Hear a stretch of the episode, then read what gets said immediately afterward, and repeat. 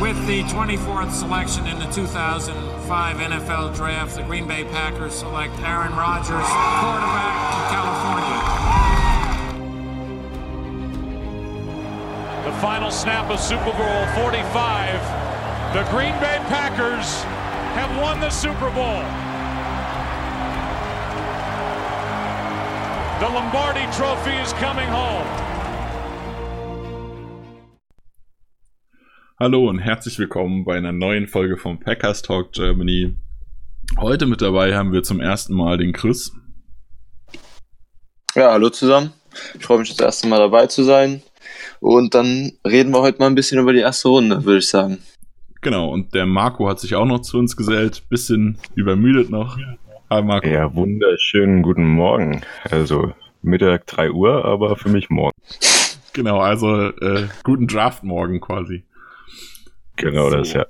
Und da haben wir auch schon quasi das Thema. Und zwar, äh, es ist gerade Freitag Mittag, die erste Runde lief heute Nacht durch. Wir sind alle wieder wach, haben alle die Picks ein bisschen sacken lassen.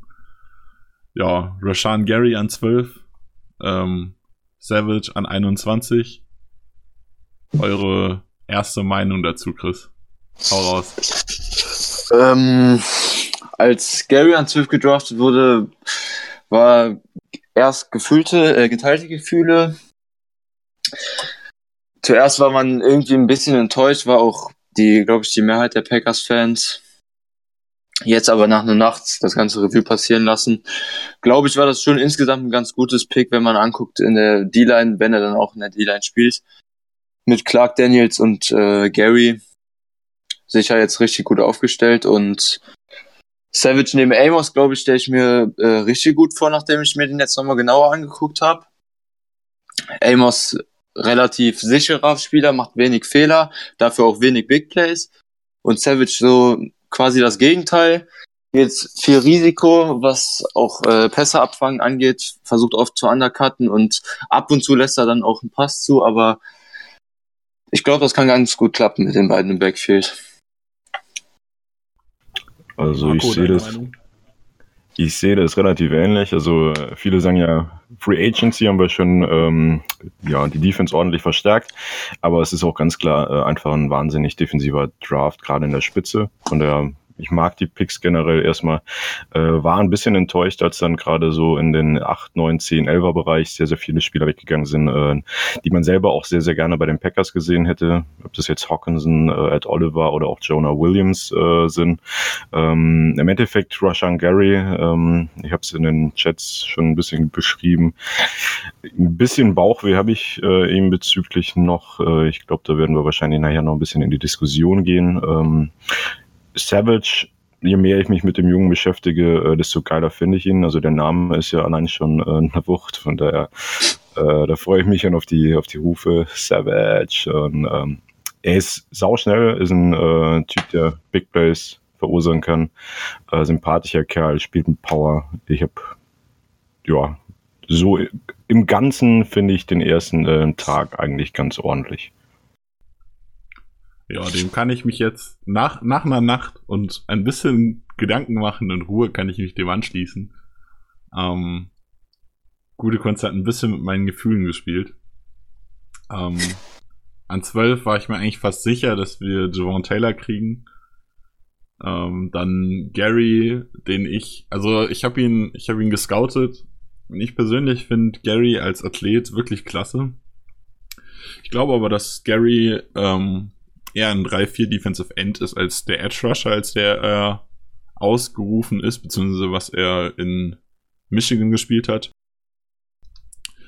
Ähm, aber ich glaube, da könnte er ziemlich stark werden. Ähm, Packers Defensive Line mit Patton hat ja sowieso so ein bisschen Variabilität drin. Da könnte er auch interessant werden, wenn dann ein Outside Linebacker vielleicht in die Coverage droppt. Er geht nach außen und äh, auf Edge und dafür kann, kommt dann irgendwer durch die Mitte und blitzt. Keine Ahnung, ist es ein Blake Martinez, ist es ein Adrian Amos oder wer auch immer dann gerade dasteht. Es klingt schon interessant.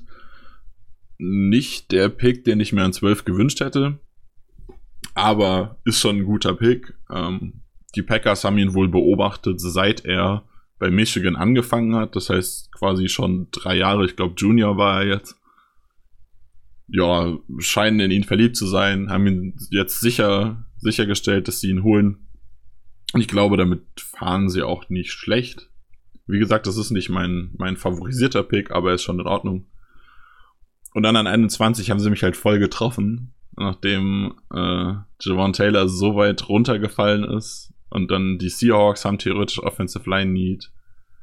Die Ravens hätten einen Tackle nehmen können. Die Texans brauchen definitiv Tackles und so weiter. Äh, die Raiders könnten ja eher Guards gebrauchen. Aber dann die, die Eagles könnten Tackle nehmen an 25, so der Gedanke. Und da dachte ich mir, wenn die jetzt an 21 traden, dann muss es Javon Taylor sein. Und dann haben sie da äh, Donald Savage genommen, den ich als Second-Round-Spieler gesehen habe vor dem Draft. Muss ich mal gucken. Vielleicht muss ich einfach ein bisschen mehr, äh, mehr Tape von ihm schauen. Bin nicht so ganz zufrieden, dass wir für ihn hochgetradet haben.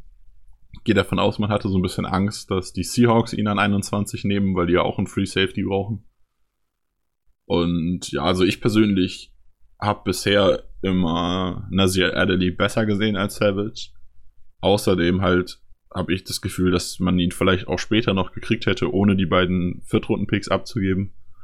Vor allem, weil die Viertrunden-Picks dieses Jahr beide sehr stark sein können, weil da in dem Bereich, glaube ich, die Klasse sehr breit ist, dass man da noch so den einen oder anderen Stil holen kann.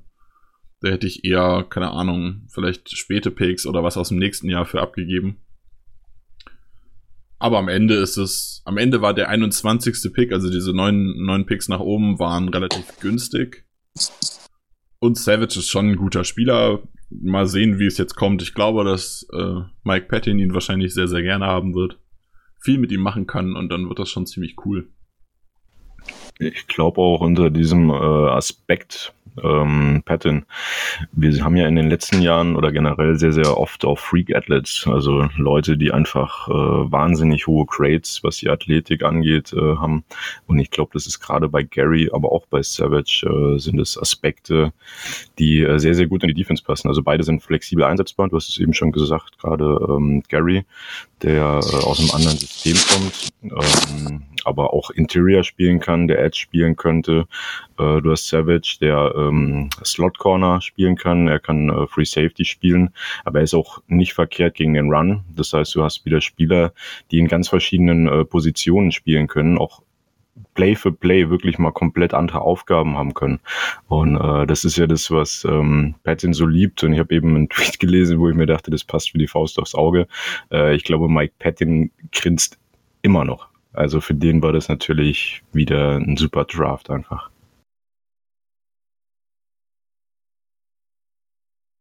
Da kann ich im Prinzip zustimmen. Ähm, ich sehe so ein, also das ist halt immer so ein bisschen zweischneidig. Also ich persönlich hätte mich halt über Javon Taylor sehr gefreut, wobei jetzt im Nachhinein, beziehungsweise es gab da wohl im Vor Vornherein schon Hinweise drauf, aber es war so niemandem wirklich klar, wie interessant diese Hinweise jetzt wirklich sind, ob das stimmt. Und zwar hat er wohl eine Knieverletzung. Er hat Rückenprobleme, ähm, wobei Rückenprobleme ja kennt man von Bulaga zum Beispiel, ähm, bei so Positionen sehr, sehr verbreitet sind. Außerdem hat er wohl 20 Pfund zugelegt zwischen Combine und den, und den Visits, was halt für enorme äh, Gewichtsprobleme spricht. Und ich glaube, das wird ihn echt hart droppen lassen. Also ich glaube, dass man da vielleicht, also das ist so, so an 114 wäre Jawan Taylor vielleicht richtig geil gewesen, so ein richtiger Stil. Den haben wir jetzt nicht mehr. Ähm, wenn er bis an die 75 droppt. Ich glaube, an 44 mit den Problemen, die er hat, ist er wahrscheinlich noch ein bisschen hoch. Wenn er an die 75 droppt, kann man mal drüber nachdenken. Mal gucken. Also ich vermute, dass wir einfach wieder äh, Offensive Leiter spät holen, wie immer. Ja, wobei es sind jetzt auch noch äh, Rissner und Ford beide da, die ich mir beide an 44 gut vorstellen könnte. Und Taylor an 75, vor allem wenn beide Viertrunden-Picks jetzt weg sind, glaube ich nicht, dass wir da, also Taylor in der dritten Runde kann ich mir eigentlich nicht vorstellen. Ja, ist ein bisschen schwierig. Also zum einen nochmal kurz auf das, was äh, Marco, glaube ich, eben angesprochen hat. Die Athletik von Spielern. Äh, Brian Gutekunst ist ein riesiger Fan von diesem Athletic Score. Ich glaube, er heißt RAF, also R, äh, Rough quasi. Bin mir nicht hundertprozentig sicher. Irgendwie sowas heißt er. Äh, äh, und gute Kunst liebt diesen Score. Also alle Spieler, die da grandios hoch sind, sind auch auf seinem Board wahrscheinlich ein bisschen höher als bei anderen. Und das sind dann halt mit Gary und mit Savage so Picks, wo man halt sagt, ja, das ist halt so ein richtig, also das passt zu gute Kunst, so, so Spieler zu holen. Ähm, insgesamt, ob, ob sie die Athletik halt auch aufs, aufs Feld bringen, werden wir sehen. Ja, ich glaube, viel mehr gibt's gar nicht zu sagen. Also, das Ding ist halt, man muss einfach mal abwarten jetzt. Die Spieler sind, es sind gute Spieler. Sie sind verdient da geholt worden, wo sie geholt wurden. Auch wenn es vielleicht, auch wenn jeder vielleicht andere Lieblingsspieler hat, da ein Spieler wie jetzt bei mir zum Beispiel Javon Taylor, den man nicht genommen hat aus jetzt in dem Fall Gesundheitsgründen oder was auch immer für Gründen. Ähm, jetzt muss man einfach mal abwarten. Gute Kunst hat seine Lieblinge genommen oder wahrscheinlich auch ein bisschen Pattins, Lieblinge. Und jetzt einfach mal Preseason abwarten und vielleicht kommt ja dann ein Donald Savage mit, keine Ahnung, fünf Pick Six aus der Preseason oder so und alle finden ihn total cool. Ähm, ja, ich denke, da muss man einfach mal schauen, was jetzt passiert und dann kann man sich immer noch überlegen, wie es weitergeht. Deshalb, also ich glaube, das ist auch so ein, ein, schönes Fazit einfach, dass man sagt, äh, ich meine, wir sind alles Außenstehende, äh, die auch größtenteils halt über YouTube und Co. Äh, scouten. Also wir haben ja keine Möglichkeit, da vor Ort im Stadion zu gucken. Die Jungs werden ihre Hausaufgaben gemacht haben. Ähm, Brian Gutekunst hat gestern direkt nach dem Draft ähm, seine Pressekonferenz gehabt. Der war total begeistert. Also der hatte wirklich äh, Glänzen in den Augen und hatte ähm, ein sehr, sehr positives Feedback gegeben nach dem Motto, der Draft ist genauso äh, aufgegangen. Ich sag mal, der, der Trade ähm, mit den zwei Fourth Roundern war jetzt natürlich nicht geplant. Man hätte ihn gerne an 30 genommen, aber das hat sich schon so angehört, als wäre das so ziemlich äh, das gewesen, was im Vornherein geplant war. Äh, und ich sag mal, ich vertraue da voll und ganz drauf, dass sie äh, ihre Hausaufgaben gemacht haben, ähm, dass sie auch vorher mit den Coaches gesprochen haben, welche Spielerprofile sie entsprechend haben wollen. Und äh, das passt schon alles so zusammen, denke ich. Also es, es gibt viel Negatives, was aktuell äh, in den Medien ist, äh, aber Nick hat's gesagt, lasst uns abwarten und äh, wird sich zeigen, ob da so ein guter Draft-Vibes ein schlechter war. Wir können jetzt eh erstmal nichts machen, von daher abwarten, Tee trinken, Kaffee trinken, erstmal. Passt. Ja, grundsätzlich muss man eh immer abwarten. Eigentlich kann man auch nach einer Saison die Rookies noch nicht bewerten. Was man noch sagen kann, finde ich jetzt zum äh, Defensive Backfield, zu unseren neuen Safeties, Amos und äh, Savage, dass wir jetzt vor allem nach mehreren Safeties, Josh Jones, Bryce, mal wieder richtig gute Tackler und harte Hitter haben. Auch wenn Savage immer ein bisschen Anlauf braucht und mit Tempo ins Tackle gehen muss, äh, haben wir da jetzt endlich mal wirklich sichere im Defensive Backfield. Da dürften dann auch deutlich weniger Miss-Tackles als in den letzten zwei Saisons vor allem stattfinden zu Savage gerade noch. Also ähm, Tackling ist bei ihm tatsächlich ein, ein, Problem. Also er hat in den letzten ähm, drei Seasons relativ viele verpasste Tackles. Ähm, das liegt aber jetzt weniger dran, dass er äh, keinen Bock auf Tackling hätte oder dass er wirklich mit schlechten ähm, mit schlechten äh, Angles reingeht. Er ist halt tatsächlich relativ klein, relativ äh, schmal. Äh, das ist manchmal halt relativ, oder es ist einfach schwierig, äh, große Bodies äh, auf den Boden zu bringen. Also das ist oft mal so, dass er dann mit Geschwindigkeit reingeht und dann halt auch mal einen Miss hat. Ähm, erinnert mich aber so ein bisschen an, an J.J. Alexander, ähm, was sein äh, Verhalten angeht. Also er hat, ist brutal ähm, fokussiert, er hat Bock ohne Ende und äh, ist so, so, so, ein, so ein abgehobener Typ einfach. Also ich glaube, mit dem hat man auch wieder einen geholt, der ähm, vom Stil her richtig gut reinpasst und auch richtig gerne Football einfach spielt. Das hat mir echt gut gefallen. So, kurze Ergänzung, weil ich eben irgendwas von RAF-Scores geredet habe. Das ist natürlich Quatsch. Das sind die RAS. Das S steht für Score, wenn man drüber nachdenkt, sehr logisch. Und zwar sind es die Relative Athletic Scores. Ähm, davon ist Brand Gudekurz ein großer Fan. Ähm, ja, zu äh, Savage kann man noch dazu sagen, dass er ein, wohl einen extrem hohen Football-EQ hat.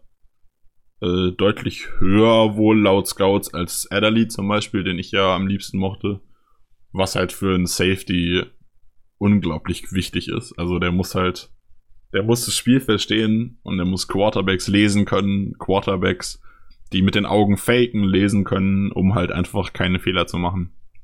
Ich glaube, da ist äh, Savage ganz gut drinne. Und ja, aber wir wollen auch jetzt mal so die Packers ein bisschen abschließen. Und weil wir natürlich, weil es natürlich so ein bisschen auch andere Dinge gibt, über die man sich lustig machen kann, wenn man mit den eigenen Picks nicht so zufrieden ist, reden wir doch mal über den Rest der ersten Runde.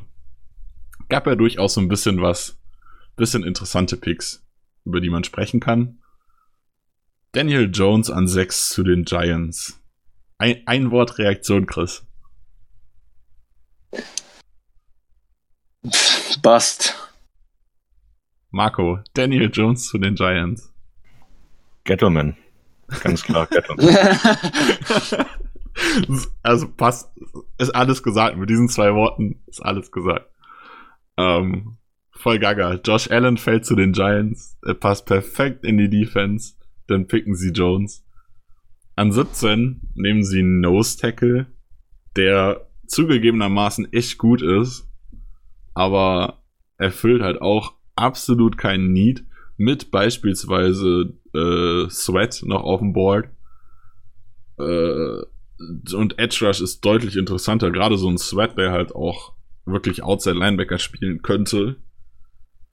Und dann traden sie an 31 in die, äh, an 30 in die erste Runde nochmal rein. Und jeder denkt so, jetzt nehmen sie einen Tackle oder einen Guard oder irgendwas, um Daniel Jones und Eli Manning, wer auch immer jetzt spielt, ähm, zu beschützen. Und dann nehmen sie einen Cornerback. Also ich mag DeAndre Baker, ist ein super Spieler, ein echt guter Cornerback.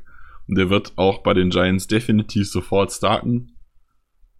Aber ey, was?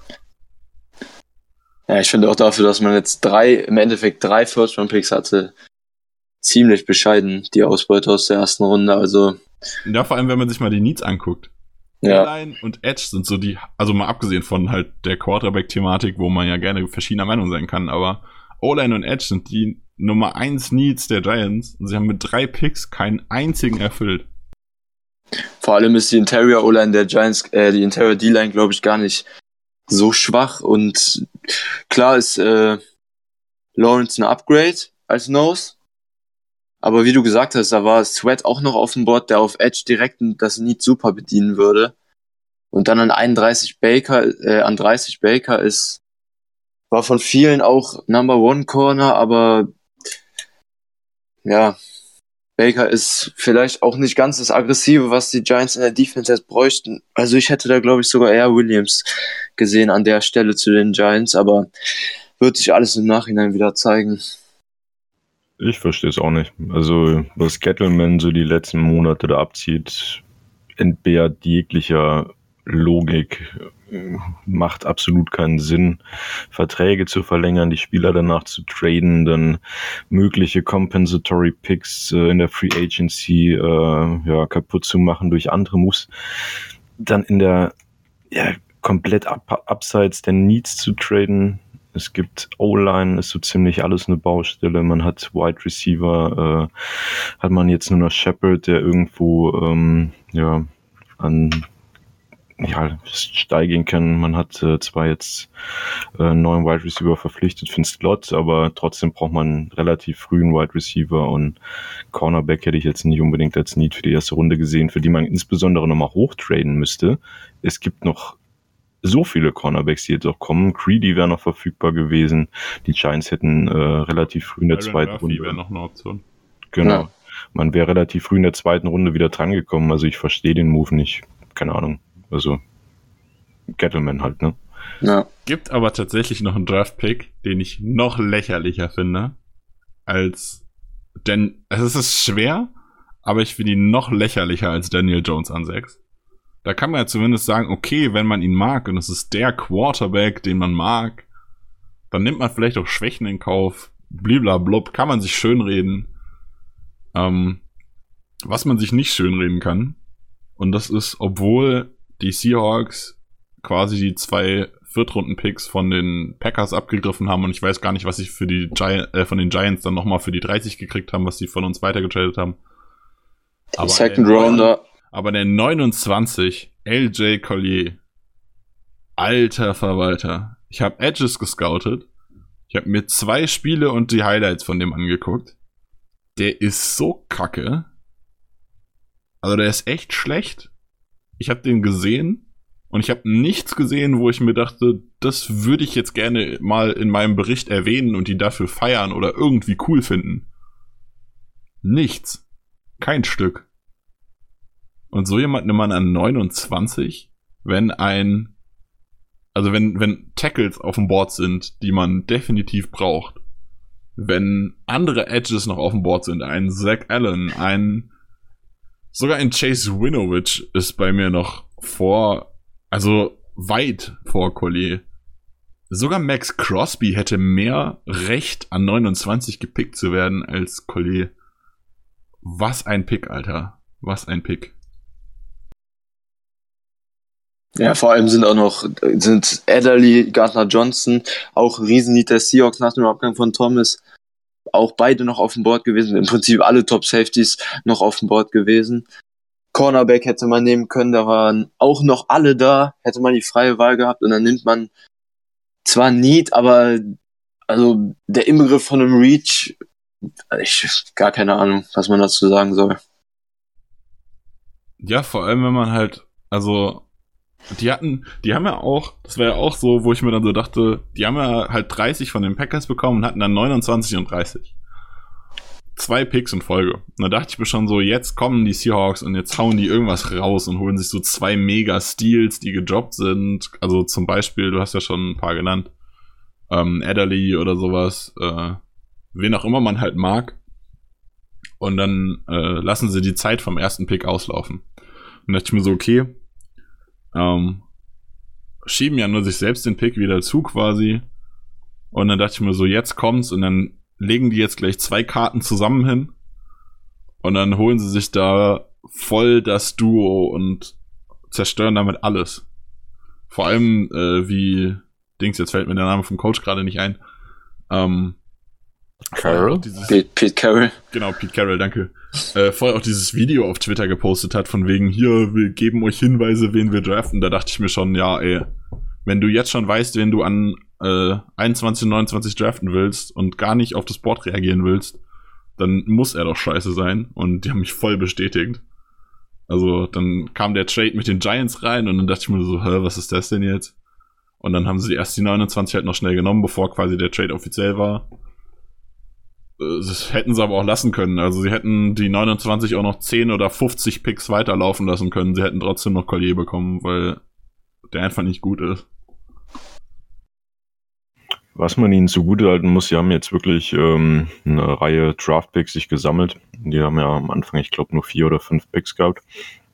Äh, sind über, quer übers, Trade, äh, übers Board getradet.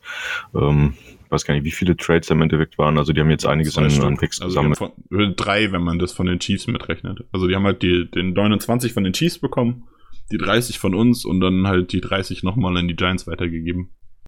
Genau, also wenigstens haben sie jetzt mal eine gewisse äh, Auswahl. Ich sag mal, ich kann jetzt zu den äh, Picks nicht viel, viel sagen hier, Collier, äh, aber wenn du sagst, das ist hätte man auch später bekommen, ist dann die Frage, wie viel Sinn das gemacht hat, aber äh, prinzipiell ganz, ganz gut, dass man aus ihrer Sicht jetzt ein bisschen mehr Auswahl hat.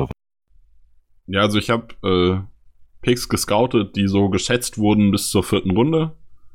Ähm, da sind definitiv auch noch welche dabei, die ich vergessen habe, bis zu, ich weiß gar nicht, wer bei mir der letzte, ich glaube Simenes ist der letzte. Ähm, da sind definitiv Spieler auch noch dabei, die da dazwischen kommen, aber Collier habe ich mir angeschaut und aussortiert, weil er schlechter war als mein schlechtest, äh, der schlechteste Pick in meinem Bericht. Also Ich weiß nicht. Aber naja, es gibt auch Dinge zu feiern. Äh, Kyler Murray nicht. Da kann man auch wieder drüber diskutieren. Aber es gibt auch coole Dinge zu feiern. Und zwar, ich persönlich finde, Mike Mayock hat richtig Cojones bewiesen. Cleveland Farrell an Nummer 4. Ich liebe diesen Pick. Ähm, wer meine Berichte gelesen hat, ich bin sehr hoch bei Cleveland Farrell. Ich halte sehr viel von ihm. Er ist ein also auch wenn er vielleicht an der Stelle nicht Best Player Available gewesen ist, ist er Best Fit Available. Er setzt sofort auf den Need in der 4-3 Defense an, auf Edge. Er ist ein Freak-Spieler, kommt aus dieser Monster-Defensive Line aus Clemson. Und ich glaube, der wird den Pass Rush, ich glaube, 13 Sacks hatten sie insgesamt letzte Saison. Die wird er wahrscheinlich diese Saison alleine machen. Also richtig grandioser Pick. Gefällt mir sehr gut. Ganz großes Need. Prinzipiell an vier. Ich habe mich gewundert, warum zum Teufel der an vier geht, aber äh, ich bin auch der Überzeugung, wenn man wirklich sehr hoch von einem Spieler denkt ähm, und absolut der Meinung ist, dass es eine Verstärkung ist, entsprechend, wie du sagst, nicht unbedingt Best Player Available. Ähm, aber wenn man den haben will, hol ihn an vier und alles gut. Also, ja, also das Ding, das Ding ist halt bei den Raiders, ähm, die hätten halt zurücktraden können. Aber Farrell war halt auch immer so die Frage, wo steht der jetzt? Also ich persönlich habe ihn zum Beispiel als, als Edge Rusher, als mein Nummer 2 Rusher, also als 4-3 Defensive End quasi ist er meine Nummer zwei auf dem Board. Von daher wäre er genau da, wo er jetzt ist, perfekt angebracht.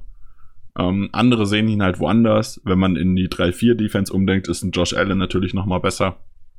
Ähm, er war sehr, sehr verteilt. Ich habe auch in Mock Drafts habe ich mehrere Male Farrell in den Top 10 gesehen. Ich habe aber auch schon Mock Drafts gesehen, wo er komplett rausgefallen ist aus der ersten Runde, weil einfach die Leute, die ihn nehmen könnten, da hat der Fit nicht so gut gepasst. Oder es war immer so ein Spieler so ein Ticken besser oder so. Dementsprechend weiß man halt nicht, wo man ihn nehmen soll. An 24 wäre er bestimmt schon weg gewesen, da bin ich mir sehr sicher. Also ich glaube, die Panthers zum Beispiel an 16, die jetzt Brian Burns genommen haben, übrigens meiner Meinung nach auch ein echt guter Pick. Ähm, hätten Farrell sehr gerne gehabt. Die Ravens hätten bestimmt auch gerne Farrell genommen an 22. Ähm, ich glaube, an 24 wäre er mit Sicherheit weg gewesen.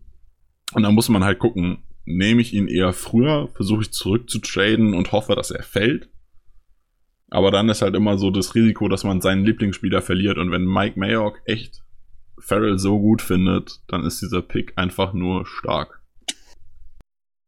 Vor, vor, vor allem haben ja auch, äh, nachdem Farrell letztes Jahr nicht zum Draft gegangen ist, viele dieses Jahr befürchtet, dass er erst gegen Ende, vielleicht späte Mitte der ersten Runde geht. Am Ende kann man sagen, hat er doch alles richtig gemacht, dass er noch ein Jahr in Clemson geblieben ist und sich jetzt 2019 zum Draft angemeldet hat.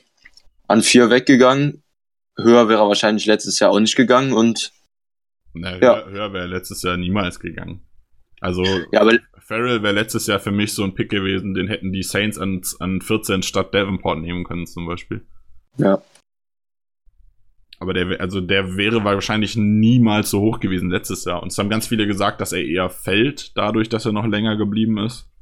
Aber er hat so viel dazugelernt noch in diesem einen Jahr, wenn das denn überhaupt geht. Ich mag das total.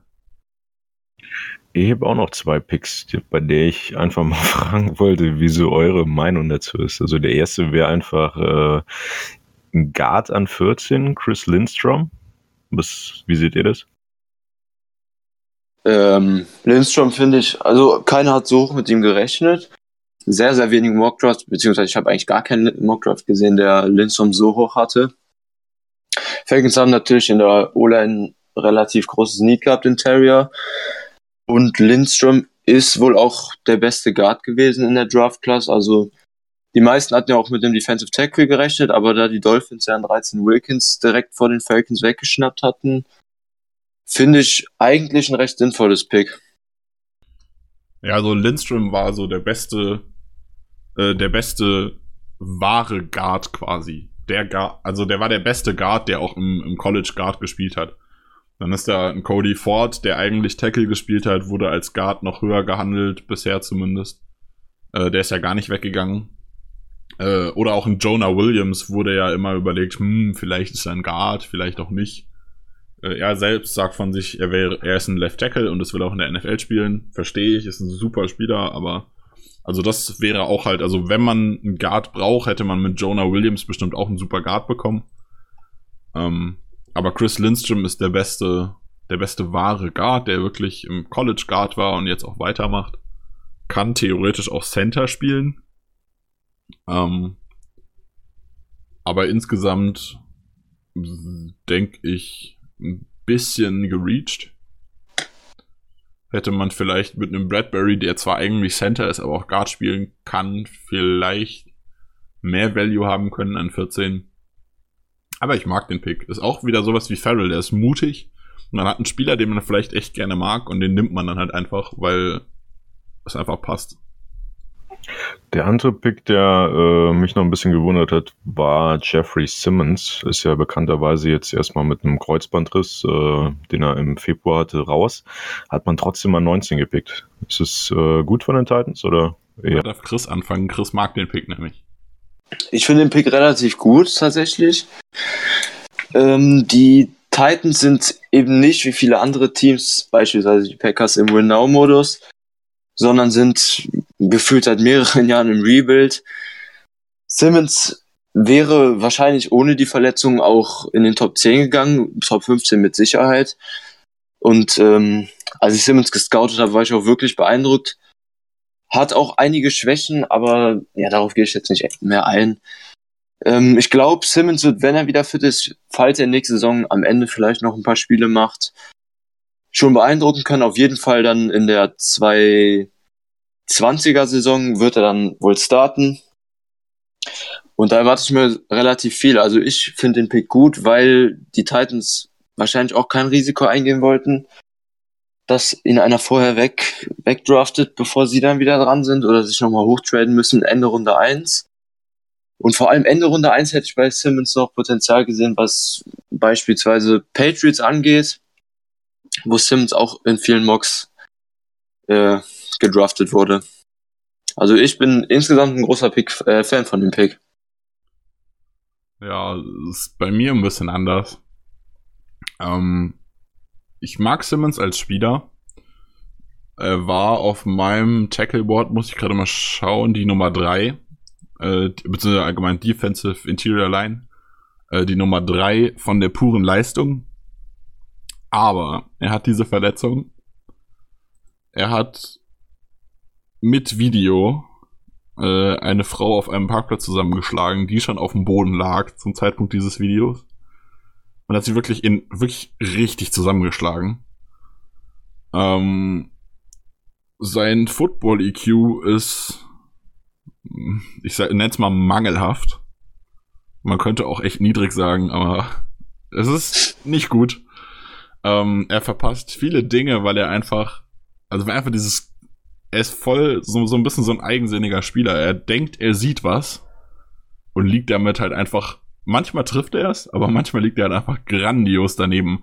Und anstatt dann einen Running Back für Raumverlust zu tackeln, eröffnet er einem Running Back eine 20, 30 Yard Lücke. Und das ist bei ihm so ein Ding, wo ich halt sage, hm, das würde ich nicht nehmen mit dieser, also in Kombination mit dieser Verletzung und seiner, seiner Charaktergeschichte ist das was, wo ich eher Nein sagen würde. Gute Kunst würde ihn niemals nehmen. Also der wirft ja schon Leute raus, weil sie nur mal dumm in irgendeine Richtung gucken. um es mal ein bisschen übertrieben zu sagen. Äh, Pick ist okay. Ich hätte ihn aber, ich hätte ihn nicht genommen. Was ich als Pick noch loben wollte, äh, beziehungsweise was heißt als Pick, äh, so viel Mut muss man haben, die Redskins, die einfach gewartet und gewartet haben und an 15 Dwayne Haskins abgestaubt haben. Nice. Also ist mein Quarterback Nummer 1, den an 15 zu kriegen. Stark. Finde ich auch stark. Auch ja. nachher noch äh, 26, Montez Sweat. Ich weiß, du bist nicht so der Fan von ihm, äh, aber ist, glaube ich, an 26 auch definitiv kann ich.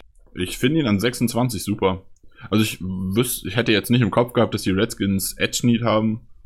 Aber also ich finde Montez Sweat ist halt, also Montez Sweat ist so ein Spieler, der ist in nicht so richtig grandios. Es hat, der hat keinen überragenden Moves, der hat keine überragende Handwork, kein überragendes Speed wie in Josh Allen zum Beispiel oder so aber er ist einfach in allem richtig, richtig gut. Das ist niemand, den du nimmst, so in den Top 10 oder sowas, wo du halt wirklich so jemanden haben willst, der so ein Star wird. Aber Montez Sweat ist so jemand, den packst du in eine Defense und der wird einfach die nächsten 10 Jahre immer gut sein. Und er wird immer einer der besseren Spieler sein. Von daher an 26 ist er, glaube ich, von der, von der Range her echt richtig gut aufgehoben. Und ich glaube, dass man da mit dem Trade absolut nichts falsch gemacht hat. Ja, eins meiner Lieblingspicks war an neun die Bills mit Oliver. Da hatte ich ja schon zwischendurch gehofft, dass er wirklich bis 12 zu den Packers fällt. Aber wirklich dran geglaubt, nie. Weil ich glaube, auch die Broncos hätten, ja, falls sie dann nicht mit den Steelers getradet hätten in dem Szenario, Oliver sonst genommen. Aber Oliver an neun finde ich sogar auch eins der größten Steals der ersten Runde. Weil Oliver für mich einfach auch klares Top 5 Talent war in der gesamten Class. Und an neun Oliver zu kriegen ist schon, also die von der Bills Defense kann man glaube ich nächste Saison einiges erwarten. Ich habe in meinem, in meinem Scouting Report geschrieben, äh, nee, Quatsch, nicht im Scouting Report, in unserem Mock Draft, wo wir äh, Ed Oliver sogar bei den Bills haben. Ja. Ähm, wenn sie Ed Oliver nehmen, sind sie Contender auf die Nummer 1 Defense nächstes Jahr. Und meiner Meinung nach steht. Also, das ist einfach nur grandios. Diese Front 7 der Bills ist ein Monster. Äh, das könnte, also ich glaube, das wird richtig krass. Und ich stimme dir zu, äh, Ed Oliver zusammen mit Josh Allen an sieben wahrscheinlich zu den Jaguars. Nicht, erfüllt halt einfach null Need, aber ist ein grandioser Pick, also Best Player Available um Längen. Die zwei Picks sind, glaube ich, die Steals des Drafts an sieben und neun. So, jetzt haben wir alles so ein bisschen durchdiskutiert. Wir haben über die Packers geredet, wir haben uns über die Seahawks und die Giants lustig gemacht. Wir haben unsere Lieblingspicks gelobt. Ähm, geben wir mal nochmal so ein, so ein kleines bisschen Ausblick. Äh, ich weiß nicht, wer die zweite Runde noch gucken will von den Zuhörern, aber es ist ja durchaus interessant. Wer ist denn so euer Lieblingsspieler, den man an 44 noch kriegen könnte? Chris, fang doch mal an. Ich glaube, wenn Ford und Risner an 44 noch da sind, beziehungsweise einer von den beiden, würde ich beide über allen verbleibenden Slot-Receivern, sprich Brown und Samuel sind da für mich die beiden besten, lieber sehen. Sollten Risner und Ford beide weg sein, dann könnte ich mit einem der beiden Slots sehr gut leben. Da würde ich dann, glaube ich, noch Samuel ein bisschen lieber als Brown sehen, aber mit beiden wäre ich dann an der Stelle auch zufrieden. Marco? Ich kann mich eigentlich nur anschließen. Also zweite Runde, Wide Receiver hat eine gewisse Tradition, auch wenn jetzt der Thompson nicht mehr dabei ist. Ähm, Glaube ich tatsächlich, dass wir an 44 Wide Receiver gehen. Ähm, Marquise Brown wäre da, äh, Quatsch, AJ Brown wäre da tatsächlich mein Lieblingsspieler, den ich da sehen würde. Ähm, ich könnte mir aber tatsächlich vorstellen, je nachdem, was an Cornerbacks noch auf dem Board ist, dass wir tatsächlich äh, nochmal Cornerback gehen würden, wobei das jetzt ein bisschen durch Savage sich verringert hat, dieses, äh, diese Idee. Ansonsten Irv Smith Jr. fände ich ganz nett ähm, als Titan Prospect. Äh, wobei ich glaube, in späteren Runden da auch noch das ein oder andere auf dem Board ist. Ja, ich schließe mich dem an. Äh, Dorton, Risner, Reisner, whatever, äh, und Cody Ford sind definitiv zwei Optionen. Ich glaube aber, dass äh, in gute Kunst zu viel Ted Thompson steckt, um O-Liner früh zu holen. Wir haben schon so viel gemacht. Wir haben einen dicken Tritt in die Free Agency gemacht. Der kann nicht jetzt auch noch aufhören, Offensive Lineman spät zu draften. Ähm, AJ Brown ist hier tatsächlich so ein bisschen mein Lieblingspick. Eigentlich wäre es eine Zia Adderley gewesen, aber wir haben ja jetzt Savage. Und ja, also ich finde AJ Brown noch so ein Stück besser. Zweite Runde Wide Receiver. Die Klasse ist extrem stark in der zweiten Runde. AJ Brown ist so ein, so ein, so ein Alles-Receiver, der kann alles spielen, kann äh, einem Devonta Adams mal eine Pause geben, der kann den zweiten Receiver spielen, der kann Slot spielen, der kann alles. Alternativ, ähm, beziehungsweise eventuell schon so ein bisschen als Ausblick für 75, wenn er da ist, wobei ich auch an 44 gar nicht so abgeneigt wäre, wenn man ihn mag, ist Jace Sternberger, der Tight End ist nicht, Definitiv. So, ist nicht so ein grandioser Receiver wie ein Noah Fant oder ein äh, Irv Smith Jr., aber Sternberger ist ein recht guter Blocker und kann trotzdem noch, äh, ist trotzdem noch ein guter Receiver. Und ich glaube, wenn man Sternberger nimmt und packt den zu Graham, der ihm im Receiving weiterhilft, und zu Lewis, der ihm im Blocking weiterhilft, dann könnte Sternberger ein richtiges Monster werden. Also der würde mir sehr gefallen. An 44 ein bisschen gereached vielleicht. An 75, wenn der noch da ist, würde ich sofort zuschlagen. Finde ich tatsächlich als Blocker gar nicht so stark. Dafür hat er aber ein gutes Route Running. Also ich sehe seine Stärken tatsächlich eher in der Athletik ähm, als im Blocking. Aber Sternberger wäre definitiv einer, den man in der dritten Runde äh, ja, auch nehmen kann. Stimme ich zu. Ja, kann ich mich auch nur so anschließen. 44 fände ich ein bisschen hoch. Dritte Runde wäre für Sternberger voll okay. So, dann haben wir auch so ein bisschen noch einen Ausblick gehabt. Wir wünschen euch viel Spaß beim zweiten, beim zweiten Day des Drafts. Ähm, hoffen gemeinsam auf gute Picks von den Packers. Vielleicht ist ja noch die eine oder andere Überraschung dabei, die gute Kunst für uns parat hat. Und bis zum nächsten Mal. Macht's gut. Jo, ciao. Ciao.